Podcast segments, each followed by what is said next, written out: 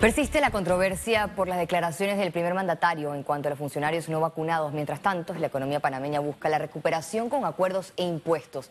Al otro lado del mundo, la angustia se apodera de los afganos que intentan huir de los talibanes. Esto y más en nuestra emisión de Econews. Iniciamos enseguida. La posible medida de licencia sin sueldo para servidores públicos no vacunados contra el COVID-19 genera opiniones encontradas luego de las declaraciones del presidente Laurentino Cortizo. Es inadmisible que nosotros tengamos funcionarios públicos que no se han vacunado.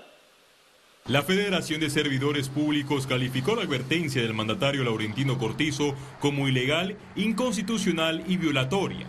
El gremio señaló que la acción más eficiente debería ir encaminada en reforzar las campañas de vacunación para una inmunización voluntaria y no obligatoria.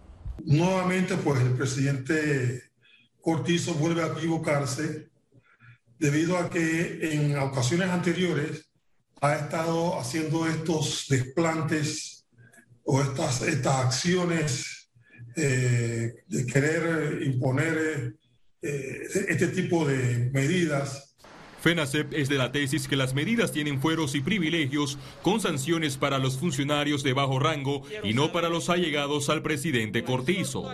Cuando este, lo cometen funcionarios cercanos a su administración, no, no, pasa nada.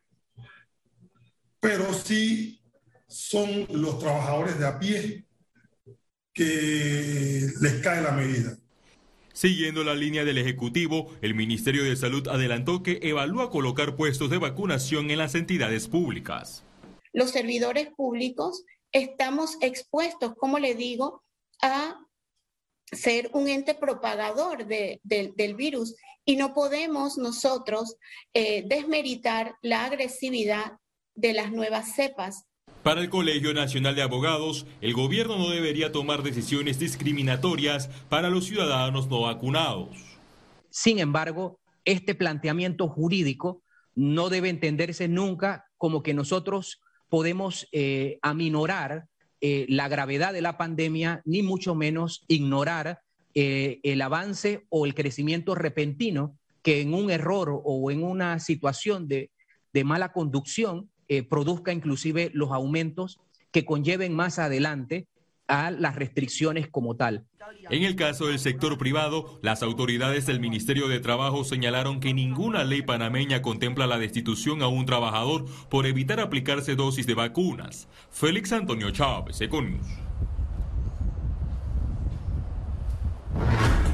Juan Díaz y Panamá alcanzan 87% de cobertura contra el COVID-19. Del 11 al 15 de agosto se aplicaron en el circuito 810 128.483 dosis, mientras que en el circuito 88 llegaron a 21.900 vacunas. En la jornada fue notoria la participación de los jóvenes, detalló el Ministerio de Salud. La no vacunación contra el COVID-19 abre la puerta a una posible cuarta ola de casos con la presencia de la variante Delta, así lo advirtió el infectólogo Javier Nieto. La única forma de acabar con esta pesadilla es que una gran proporción de la población sea vacunada, sea que lo tengamos que hacer a través, a través de, incentivos, de medidas de, persuasión o establecer un marco jurídico para de alguna u otra forma llevar a las personas eh, a ser vacunadas. Esta variante Delta es una variante oportunista. Mientras haya bolsones de personas no vacunadas, estas personas son las que van a ser más susceptibles a ser hospitalizadas y a fallecer por la variante Delta. Entonces estamos ante la puerta de una cuarta ola. El número de hospitalizados por COVID-19 en el país cayó por debajo de los 500. Veamos en detalle la cifra del MINSA. 448.268 casos acumulados de COVID-19. 444 sumaron nuevos contagios por coronavirus. 460 pacientes se encuentran hospitalizados, 116 en cuidados intensivos y 344 en sala. En cuanto a los pacientes recuperados clínicamente, tenemos un reporte de 430.909. Panamá suma un total de 6.962 fallecidos, de los cuales 11 se registraron en las últimas 24 horas. Cambiamos de tema. Miembros de Cambio Democrático, asiduos a la diputada Yanel Abrego, asistieron al Tribunal Electoral para exigir que se realice una convención extraordinaria en este partido. Según Abrego, el 70% de los convencionales quieren ir a este proceso tras el supuesto abandono e irregularidades que vive sumido a la cúpula opositora. La diputada insistió que se necesita una pronta pronunciación de los magistrados del órgano electoral. Los magistrados no pueden seguir permitiendo que lo que está pasando en cambio democrático siga continuando. No puede seguir pasando lo que hemos venido denunciando y viendo en los últimos meses. En medio de la pandemia, cuando todos estábamos encerrados, habían capacitaciones vía Zoom en lugares que no hay luz, que no hay internet. Capacitaciones vía Zoom con boquitas y refrigerio. Así que señores, eso nosotros, nosotros lo denunciamos. El jefe de la bancada del partido panameñista, Pedro Torres, está en contra de la audiencia de expulsión y revocatoria que se realizará el próximo miércoles contra los diputados Elías Vigil, Bernardino González y Everardo Concepción tras votar por Cristiano Adames en las elecciones para la presidencia de la Asamblea Nacional. Yo no le voy a dar la espalda a mis compañeros de bancada. Yo soy presidente de esta bancada y lo he dicho en reiteradas ocasiones. Yo estoy con ellos. La decisión que tomaron el primero de julio fue una decisión de ellos como diputados. Pero le digo algo, lo que antes era bueno, hoy es malo. Y es una decisión, para mi criterio, muy extrema de llevar a juicio a tres diputados de Asamblea Nacional El diputado Juan Diego Vázquez presentó un anteproyecto de ley que busca combatir la corrupción en las contrataciones públicas con la publicación de los beneficiarios finales de las empresas ganadoras.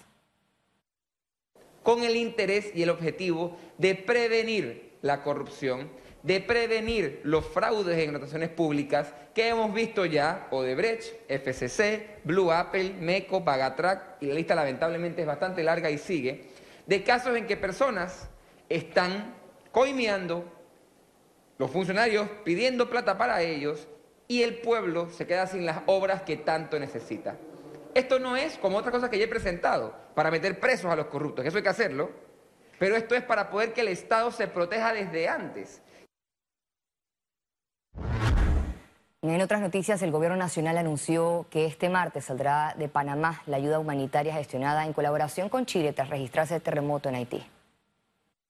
Nosotros eh, ya nos hemos movilizado con eh, la, solicitud de donaciones y de apoyo también estatal en lo que se necesita, eh, alimento, medicinas, cobijas, etcétera, agua también se necesita.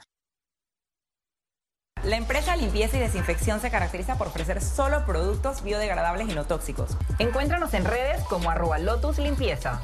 Presenta Economía.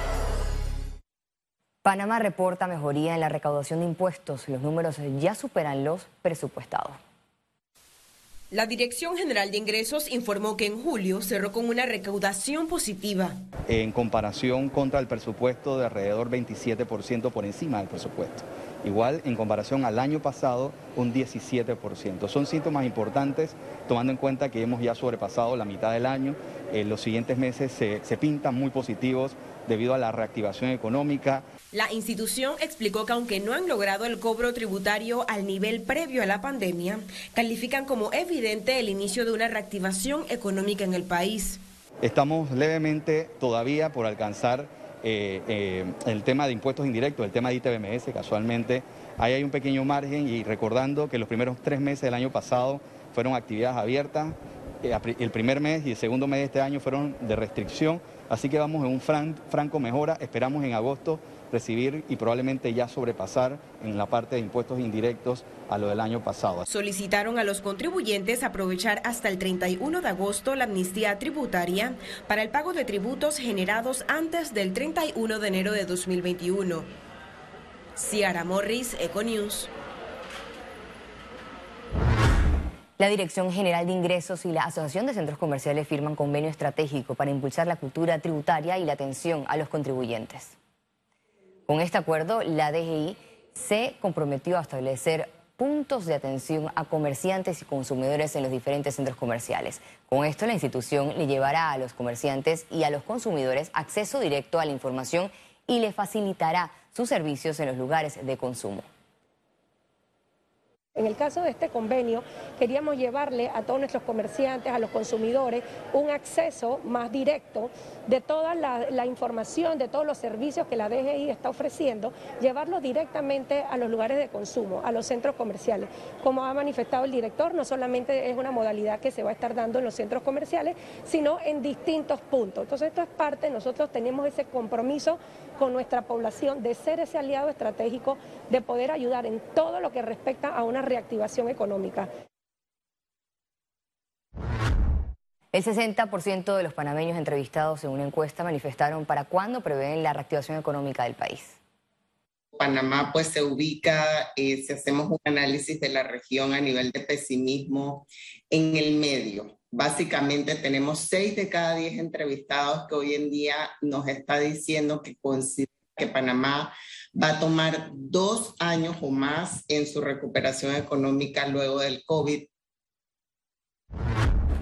La Cámara de Comercio de Panamá recomendó al Ejecutivo revisar la Ley 122 del 2019 sobre los incentivos para el fomento de la actividad turística. Para el gremio empresarial, la revisión debe iniciar por el alcance de la ley para orientarla a las ocho áreas de interés definidas dentro del Plan Maestro de Turismo Sostenible 2020-2025. Además, diferenciar entre producto turístico y desarrollo hotelero y proyectos inmobiliarios o residenciales para que no representen una competencia desleal al sector, así como plantear de forma clara los requisitos, fiscalización y sanciones. El Canal de Panamá cumplió 107 años al servicio del comercio internacional. Desde su inauguración el 15 de agosto de 1914, la vía interoceánica ha servido de atajo para más de 1.1 millones de tránsitos de embarcaciones. El Canal de Panamá representa para el comercio mundial reducción de distancias, tiempo y costos en el transporte de bienes. En paralelo, impacta positivamente al ambiente. Economía fue presentado por... La empresa Limpieza y Desinfección se caracteriza por ofrecer solo productos biodegradables y no tóxicos. Encuéntranos en redes como arroba Lotus Limpieza. Al regreso, internacionales. Quédese con nosotros, ya volvemos.